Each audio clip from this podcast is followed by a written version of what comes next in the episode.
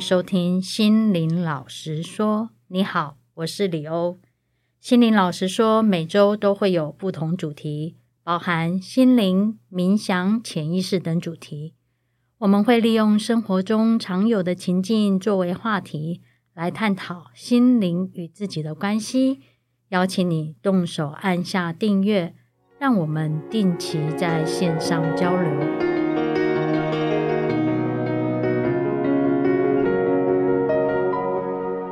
欢迎回来，心灵老实说。你好，我是李欧。今天想先分享一个来自我们心灵老师说的一个听众的一个小故事。这个听众也是我的家人哦。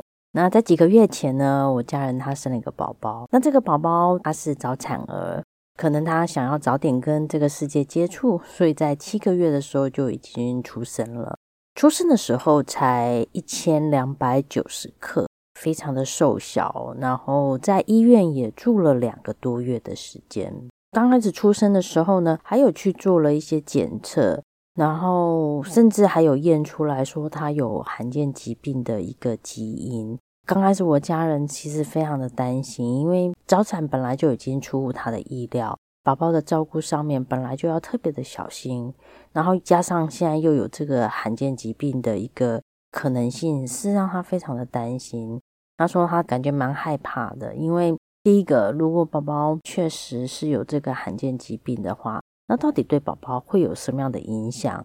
那到底要怎么去照顾他？他其实是非常担心的。然后他就开始在网络上查看一些资料，询问医生或者是一些协会啊，然后参与一些脸书社团的一些讨论，就是尽可能的去想要多了解多一点的一个资料。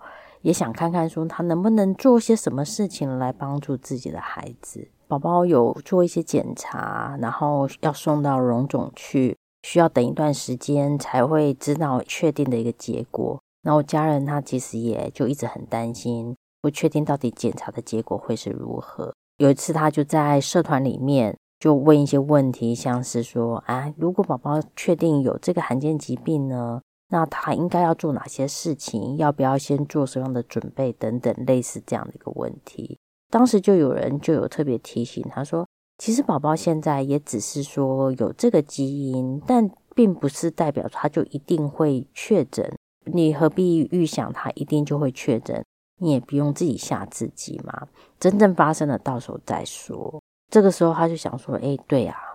然后加上，因为我家人也定期在收听心灵老师说，然后也常听到节目中分享的一些故事或一些方法，然后像是相信的力量，怎么样去移除大脑的限制，或者是跟自己潜意识对话等等之类的部分，那他就也觉得说，对啊，与其去过度担心。然后或者是在等待这个结果，那他不如去试试看，然后相信自己的宝宝会健健康康的。他就是每一天都会一直在跟宝宝说话，然后在跟宝宝说话的时候就会说：“宝宝你好健康哦，哇，宝宝你长得好好哦，你本来就很健康。”就是天天讲类似的话，然后天天对着宝宝说，然后也会很关注宝宝的一些各方面的一个状态。发现宝宝很容易感觉到紧张，或者是好像被惊吓，也会不断的去让宝宝知道说，嗯，宝宝你现在就是在一个很安全、很安心的一个环境里面。本来宝宝看起来就是蛮瘦小、瘦弱的，然后到现在你看他的照片是完全就是一个前段班的小孩，完全看不出来他是一个早产儿，非常的健康。没有多久之后，我家人也有传讯息跟我说，哎。送去荣总的一个检查的一个结果出炉了。宝宝虽然有罕见疾病的这个基因，但是他比较像是隐性的，就是对他现在的一个状态是没有太多的影响。只要在日常生活中注意，然后饮食上面可能要避开什么样类型的一个食物，就可以跟一般的小孩一样正常的去长大。这样，然后他悬着的那颗心也终于可以稍微放下了。然后，所以他也特别跟我去分享他的这个喜悦跟这个过程。那我自己听了也真的很开心。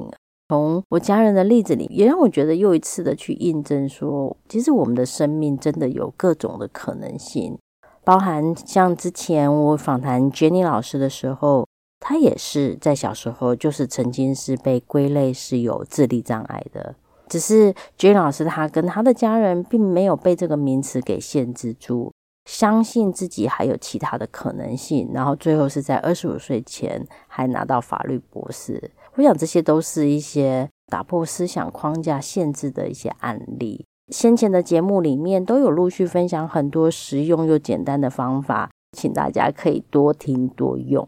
如果你想要更有系统的一个方式来去学习如何能够移除限制，创造更多可能性，让自己心想事成的话，可以参加协会在五月二十七号开始的量子启蒙时代的带状活动。那量子启蒙时代不只是能够让你心想事成，那我觉得量子启蒙时代也让我有更多的角度去探索我自己，更进一步的认识自己。那真心想要推荐给你。在五月二十七、六月三号、六月十号、七月一号跟七月八号的礼拜六下午的时间，邀请你跟 Jenny 老师一起进入量子的世界。今年还有同步开放线上的活动，如果您是外县市大台北以外的一个朋友，也可以报名参加，一起进入无限可能的量子世界。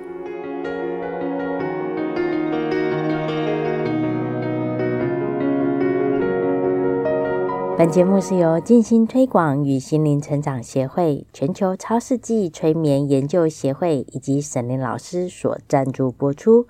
想要更多了解静心疗愈及潜意识，记得订阅与分享哦。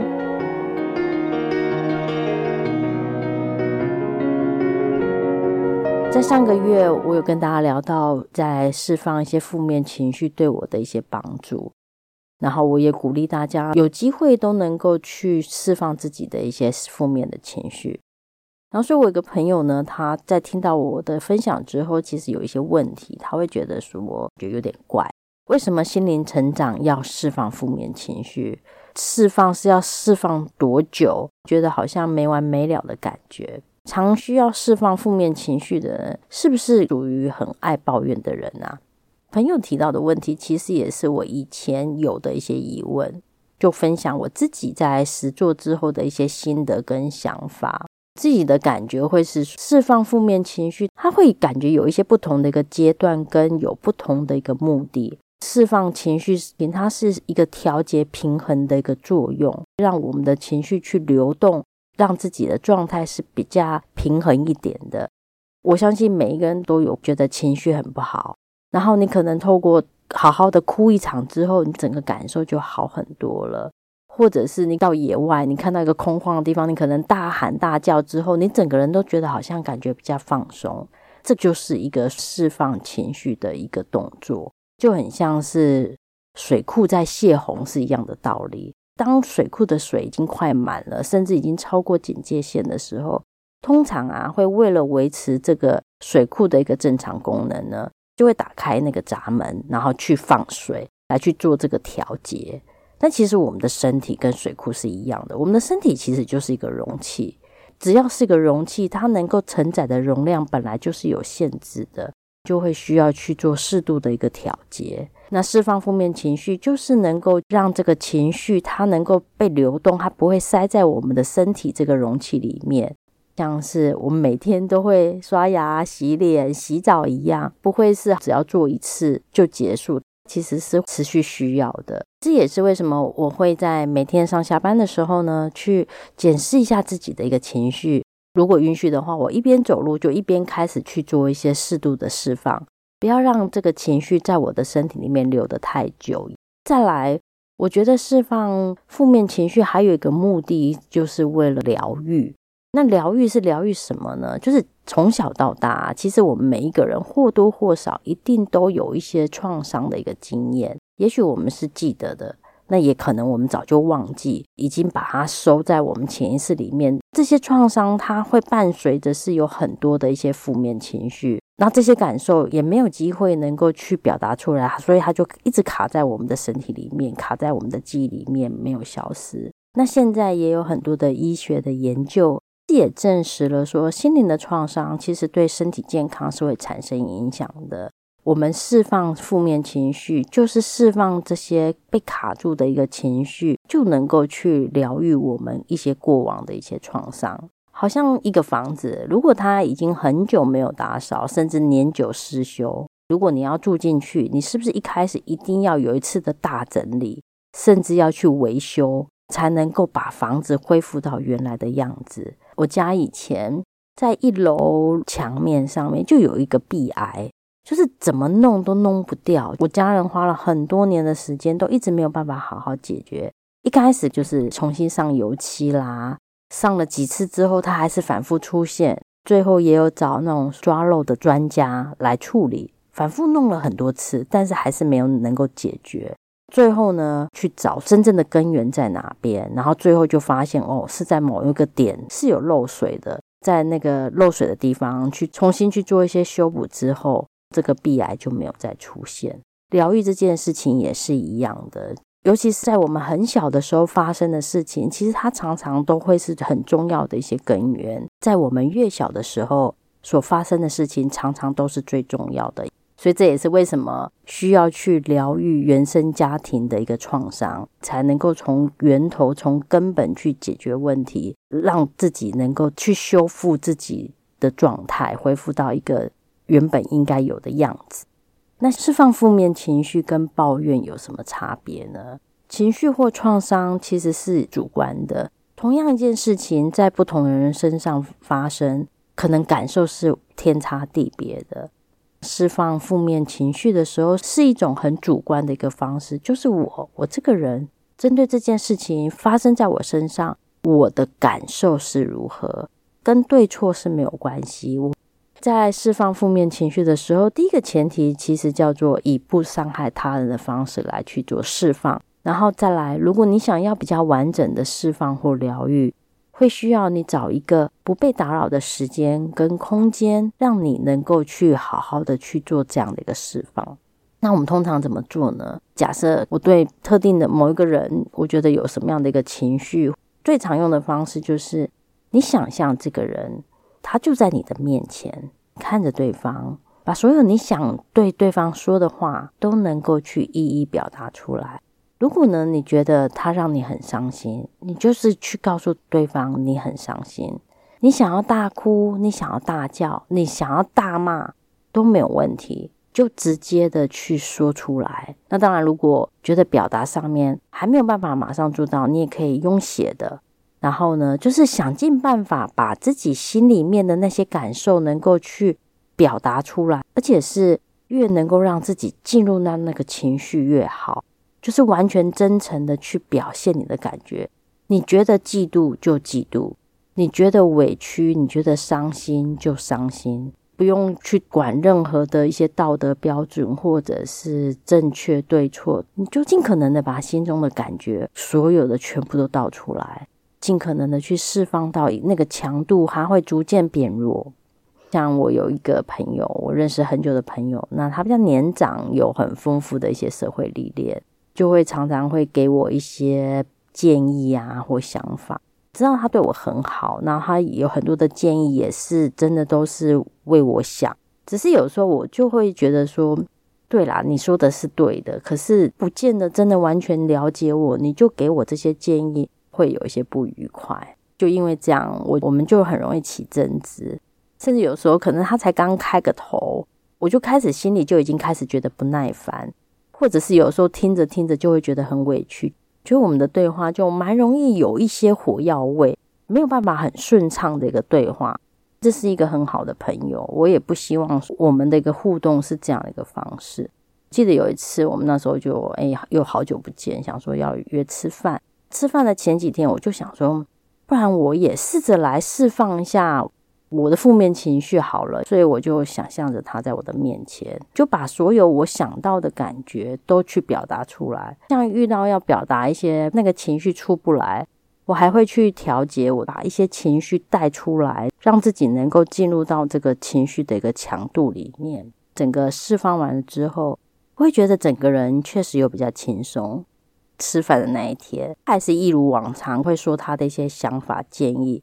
可是我在听的时候，我就不会再觉得不耐烦，是很难得的，能够用很轻松自然的方式去把我的想法表达出来，然后整个过程就非常的愉快，然后你就觉得说这也太神奇了，因为只是自己花时间去做这样的释放，就会产生一些我不知道怎么解释的一个结果。我自己会觉得说，释放负面情绪跟抱怨最大的差别，第一个是。释放情绪呢，它不是在分辨对错，就是一个宣泄自己没有去传达出来的情绪感受，让情绪去流动。它是一个面对自我的过程，是排解自己内在情绪的过程。它其实跟别人一点关系都没有，就是我跟我自己把我的情绪去流动出来，是非常容易好做，而且很有效果的。